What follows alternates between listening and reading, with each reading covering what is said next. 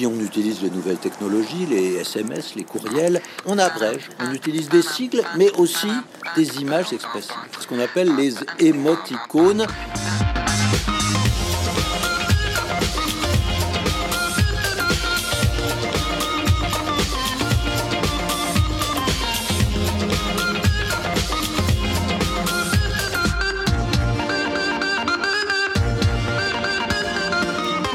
Bonjour, vous écoutez les Pressés de l'expression, je m'appelle Perrine Andrieux et pour commencer 2017, je vous propose un épisode absolument pas soutenu par l'Académie française. Profitez-en, il est fort probable que je retourne rapidement dans le giron de cette institution séculaire, parmi mes vrais amis, les intellos à grosses binocles qui parlent français selon la règle. En attendant, merci à Graou qui veut savoir comment ponctuer les émoticônes.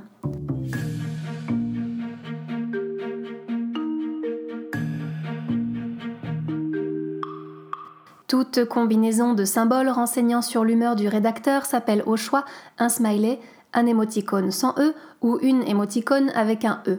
Une émotion, émo, et une image, icône. Il y a aussi le terme frimousse. En effet, si l'Académie française ne reconnaît en rien l'usage de tels pictogrammes au sein d'un texte, le journal officiel de la République française en donne une définition depuis 1999. Frimousse, nom féminin, familier, domaine, informatique, internet. Dans un message, association facétieuse de quelques caractères typographiques qui évoquent un visage expressif. Facétieux, c'est quand on plaisante par des actes de bouffonnerie. Attention, les émojis de votre téléphone ne sont pas tous des frimousses. Par exemple, le pictogramme de plage, de cocktail ou de ballon de football, ça c'est pas des frimousses. Et c'est pas de ça qu'on parle aujourd'hui. Aujourd'hui, on parle de votre humeur.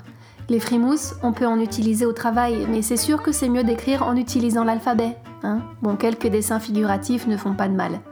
Prenez garde à qui vous vous adressez parce que vous pouvez tomber sur une collaboratrice qui boit du décaféiné sans sucre dans des grands verres en carton et qui trouvera ça nul. Pour moi, ça veut dire j'ai 10 ans, je suis gay, j'ai 40 ans, mais je veux encore faire genre que je suis dans le coup.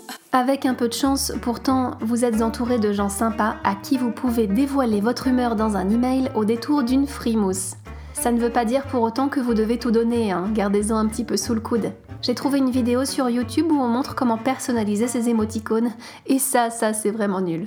Vous êtes donc dans une situation où vos collègues sont agréables à vivre, un poil branchouille, et vous vous limitez aux humeurs usuelles, joie, tristesse, etc.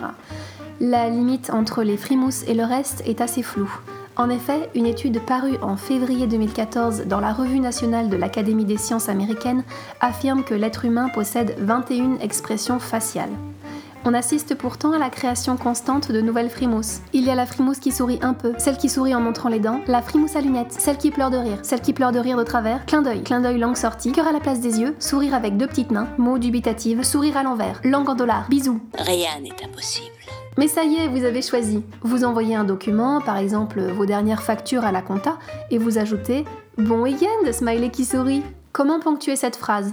La ponctuation est un ensemble de signes graphiques non alphabétiques utilisés pour noter les rapports syntaxiques entre les divers éléments de la phrase, ainsi que les variations d'ordre affectif, l'intonation, le rythme, la mélodie de la phrase. Autrement dit, c'est par la ponctuation qu'on signifie l'humeur du rédacteur. Et c'est exactement le rôle de la frimousse, qui peut donc remplacer aisément un point ou une virgule. N'additionnez pas les signes de ponctuation, faites simple. À la fin de votre bon week-end, ajoutez simplement votre smiley et supprimez le point.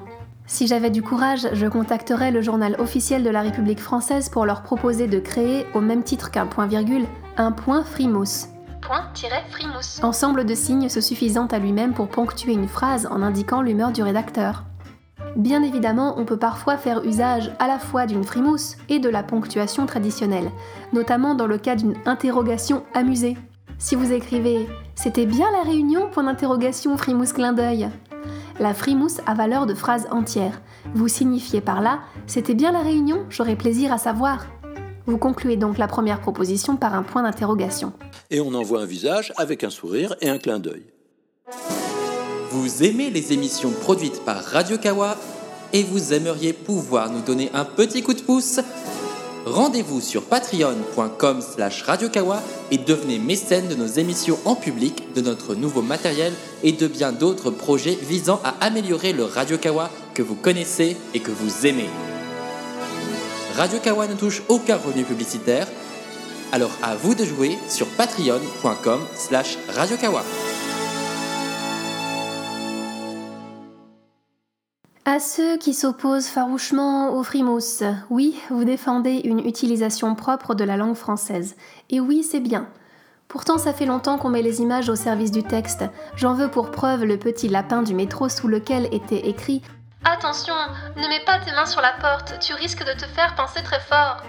De même, le pictogramme issu de ce cours se suffit à lui-même, et personne ne revendique une inscription en toutes lettres pour en améliorer la compréhension. Il ne faut pas supprimer le texte au profit de l'image, mais simplement étayer le sens des mots avec des dessins. Et c'est pour cette raison que je ne parle pas de tous les émojis dans cet épisode. Quand vous envoyez un message avec Salut emoji de restaurant? pour l'interrogation, ça c'est juste pas du français du tout. Mais à mon sens, en ce qui concerne les frimousses, il s'agit autant de vivre avec son temps que de rester cohérent avec nos habitudes socio-linguistiques. C'est dans les années 70 qu'on commence à utiliser le smiley dans les journaux pour notifier les bonnes nouvelles.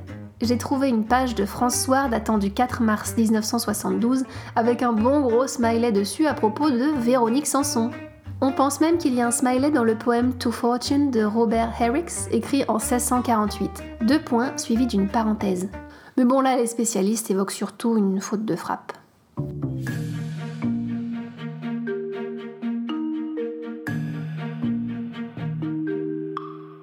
Faites-moi savoir ce que vous pensez de tout ça sur la page Facebook des Pressés de l'expression ou sur Twitter.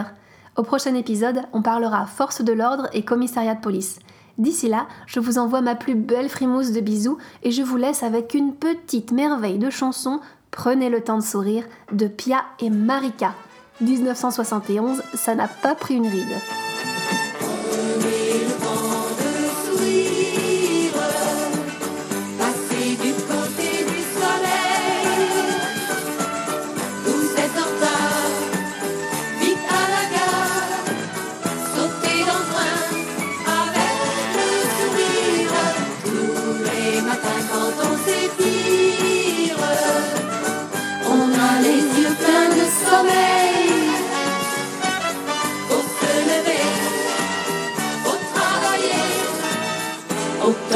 faire avec le sourire.